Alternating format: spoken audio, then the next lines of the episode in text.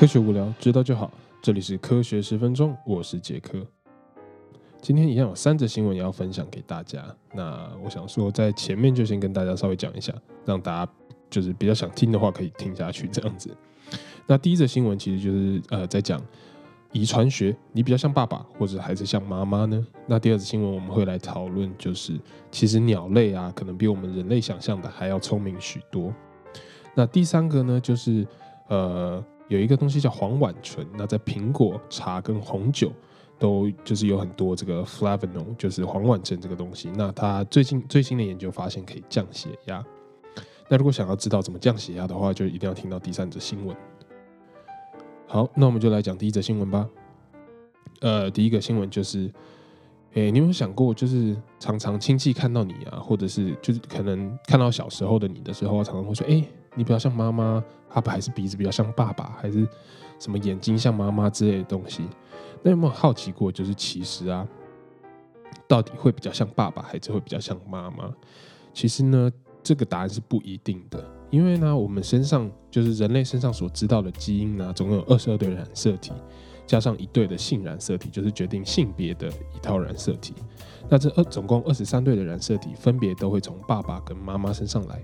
那二十三对，所以我说对，就是代表它是一对一对的嘛，所以就是一就是一条来自爸爸，一条来自妈妈，这样形成一对。那其实啊，我们还有还就是在 D 在身体里面的细胞里面，还有很特别的一套 DNA，其实是在立腺体里。那立腺体可能大家比较不清楚，立腺体呢就是在细胞里面把 ATP 就是转换成能量的这一个东西，一个腺体这样子，对。所以呢，立腺体是人体的发电细胞。那它这套基因其实是有一套特别的基因，而不是从我们刚刚说这是二三对里面来的。那这个立腺体特有的基因呢，就是整个立腺体的这个基因其实都是从妈妈身上来的。那这些立腺体的基因呢，其实在以前的科学研究加上现在的一些科技进步影响，就是基因分析的结果告诉我们说，这个立腺体的 DNA 其实是影响我们呃。运动表现的基因，所以呢，它就是决定在运动的时候你的表现，然后在运动的时候这个立腺体能使用多少氧气，然后转换 ATP 变成能量，那这个都是立腺体的 DNA 所决定的。那这些东西呢，都是从妈妈决定的。所以呢，诶，如果你的妈妈提供的立腺体的 DNA 的基因比较，就是比较运。呃，运动表现会比较好的话呢，其实就对你来说，你的运动表现也会相对于来增加。所以呢，感觉起来虽然说是妈妈好像提供哎多一多一套基因这样子，可是呃这些基因不一定会被启动。那为什么说不一定会被启动呢？其实人体中有一种特别的基因叫做 imprinted gene，呃这些基因呢会因为是来自爸爸或是妈妈而有所不同。那譬如说我们怎么说呢？呃，A 基因，我们假说 A 基因好了，A 基因是从妈妈 imprinted 的，就表示说这个基因，如果你是从妈妈那边得到遗传过来的话，那它就会一直启动。那如果这个基因是从爸爸遗传过来的话，那就不会被启动。所以呢，就是说，呃，可能。这个基因虽然说从妈妈来的，可是不一定会被启动。那或者是这个基因从爸爸来，就不代表它不会被启动。所以重点其实是要看它有没有被启动。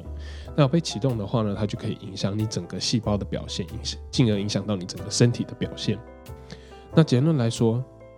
就算是诶父母哪一个中特别贡献，或者是你觉得你特别像谁？或是你两你觉得哎这两个好像就是爸爸跟妈妈好像我都不太像，其实你不能就只看外表，就是外表只是一个很表征的东西，而是要看你整个呃身体里面的机能啊，或者是甚至是父母贡献的是他们特殊的想法或是观点，所以就我们呃就算说基因是来自于爸爸妈妈好了，其实我觉得啊呃。你们后就是我们后天所被接受到的教育，跟他们所做的行为，你看在眼里，这个东西才是真正从他们身上所遗传过来的。好，那第二则新闻就是鸟类可能比我们想象的还要聪明。而我们一般来说的话，我们就想说鸟怎么会是鸟？身体鸟会比我们聪明呢？鸟的鸟脑啦，不是鸟，鸟的脑又那么小一个，那那么小一个，它就是。神经数量其实就是我以我们的那个 scale 观点来讲的话，奇怪，这个脑那么小，它不可能神经数量很多啊。其实后来，呃，科学家呃去把鸟的这些大脑拿出来，就是解析之后呢，发现它其实神经数量呢，它跟猴子一样多。那这表示什么？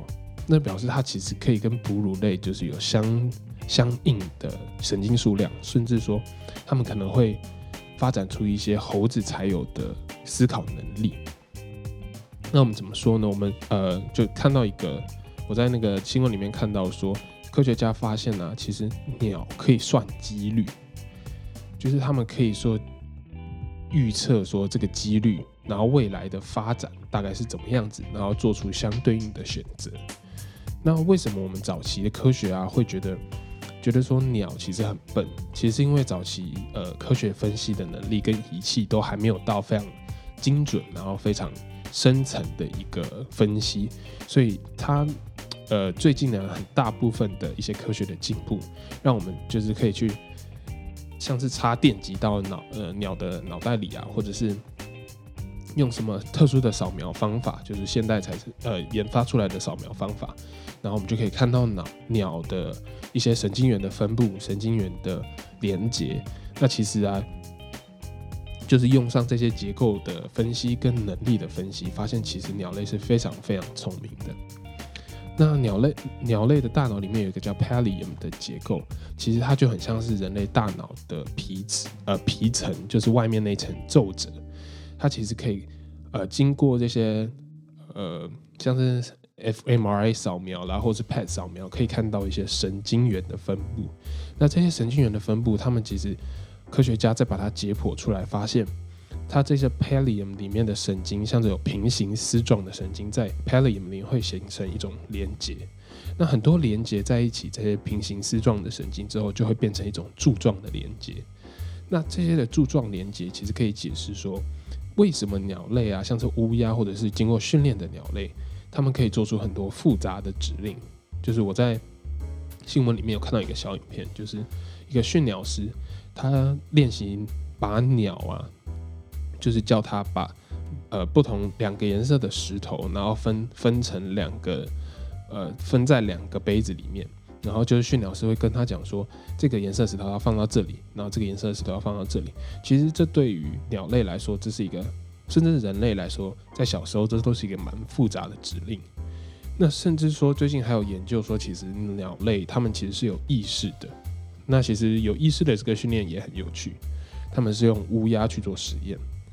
那他们训练就是呃乌鸦去看一个黑色的荧幕，如果荧幕上有点就是点状的光源。有动一下的话，就代表有看到东西。所以，呃，哦，对不起，我说错了，是黑幕上面会有一个点状的光源。那乌鸦如果看到这个点状的光源的话，光源的话，它们就会动一下，代表它们有看到东西，可能是点一下头或是怎么样。那它们如果没有看到这个点状的光源的话呢，就是就不会动嘛。好，这就是他们训练这个乌鸦。那研究人员呢，就偏偏在这个黑色的幕上面打上一个深灰色的光。那对于乌鸦来说的话，它很难看得出，诶，这个黑幕上面这个深色的灰色的光到底是有没有这个有一个光点光这样子，所以他们就要得想说，诶，我刚刚到底有没有看到？这个时候呢，研究人员其实在他们脑就是大脑的外面有接上侦测器，如果他们决定就是他们要想说我们看到，那他们决定，诶，我有看到的话，大脑就会有很多神经元同时在活动。那如果他们决定就是这个乌鸦决定，他没有看到的话，是那个科学家发现说，其实他们脑袋的神经元是完全不会活动的。那其实代表乌鸦说有在考虑他自己到底刚刚有没有看到这个点状光源。其实他是在做一种意识的思考，就他必须要自己判断说，我刚刚看的这个，诶，算是还算不是，所以他必须要就是自己在思考。所以啊。呃，这些科学的实验，严谨的科学实验呢，后来就表示，呃，科学家就做出一个，嗯，像是结论一样，他就说，虽然说，就是我们以前以就是对鸟的这些大脑都很很不了解，那现在这些实验告诉我们，其实鸟类的聪明程度跟能思考的程度，比我们以前想象的还要多太多了，所以啊，以后就不能再骂骂别人说你的脑袋怎么跟鸟一样小。所以这句话就不成立了，因为他可能其实很聪明。怎么觉得这有点像啊爸爸的笑话？好，第三则新闻，第三则新闻呢，就是最近啊，也是研究发现，苹果像是红苹果嘛，茶啦、红酒，其实跟血压都可以有有有一个很正向的关系。像是你吃苹果、吃呃喝茶或者喝红酒，里面有一种东西叫做 flavonol 叫做黄烷醇的一种东西。那含有黄烷醇多的食物，不止苹果、坚果啦，跟我们刚刚讲到绿茶、红茶，其实都可以有一个降血压的作用。黄烷醇呢，在经过研究发现，可以帮助血液循环，还有血管的健康、血管的弹性的健康。那原本呢，科学家觉得，哎。之前对于 flavonol 黄烷醇这个研究，这些样本数太少了，所以我们不可信。所以呢，他们在新的研究上面，就是发最近发表在 Scientific Report 上面的一个期刊上面，他们增加了样本数，增加到两万五千人。他们想要知道说，为什么有些地区的人他比较健康，是不是因为他们食物中含有比较多的茶啦、苹果、坚果或者是 berries，就是莓果类的。那像是英国人，就是常常吃这些，他们就好像有比较健康的一个感觉这样。那研究团队呢是利用一种 biomarker，其实这种东西在我们实验室常常会用到，就是这听得出来是 marker，就代表它是一种标志性的东西，所以它叫生物标志。那就他就用这个东西去测量说，呃，样本数就是受试者的这些 flam flavonol。在血液里的含量，还有它的代谢产物的含量，发现呢，如果这些人就是人类，某些人类吃越多含黄烷醇的食物，那也是就是代表说他们血液中的黄烷醇的代谢物跟黄烷醇的量都比较高，他们会有比较减低心血管疾病的风险。可是呢，这项研究就有一些问题，就是虽然说呃。就是我们观察后发现，在这个样本两万五千人的样本里面，发现说，诶，黄烷醇呢，就是你吃越多这类的食物，它有助于降低心血管疾病，或者是血压，或者是就是血液的血血管的健康会比较，就是比较健康这样子。可是它没有办法直接证明说，诶 f l a v o n o l 这个东西的确是直接影响到血压跟心血管。啊，可能我这样讲，大家比较就是。听不太懂，就是呃，我来讲一下。对于科学研究来说，科学家其实很多结论都是从趋势里面看出来的。像是他们这次就是这个两万五千人样本的这个实验得出的结论，就是黄烷醇啊摄摄取食物的增高，其实是有看到明显心血呃明显的心血管疾病的减少。可是他们没有发现说是黄烷醇直接的。去改变了血液中的什么成分，或者是他们对血液的弹性啦，或者心脏有什么样的特别的作用？所以这就是我刚刚说的直接去改变的这个东西，叫讯号途径。那我们一般称为 signaling pathway。那 signaling pathway 是需要非常多严谨跟很多生化生物的 follow up 的实验，才能去建立一套系统，证明说。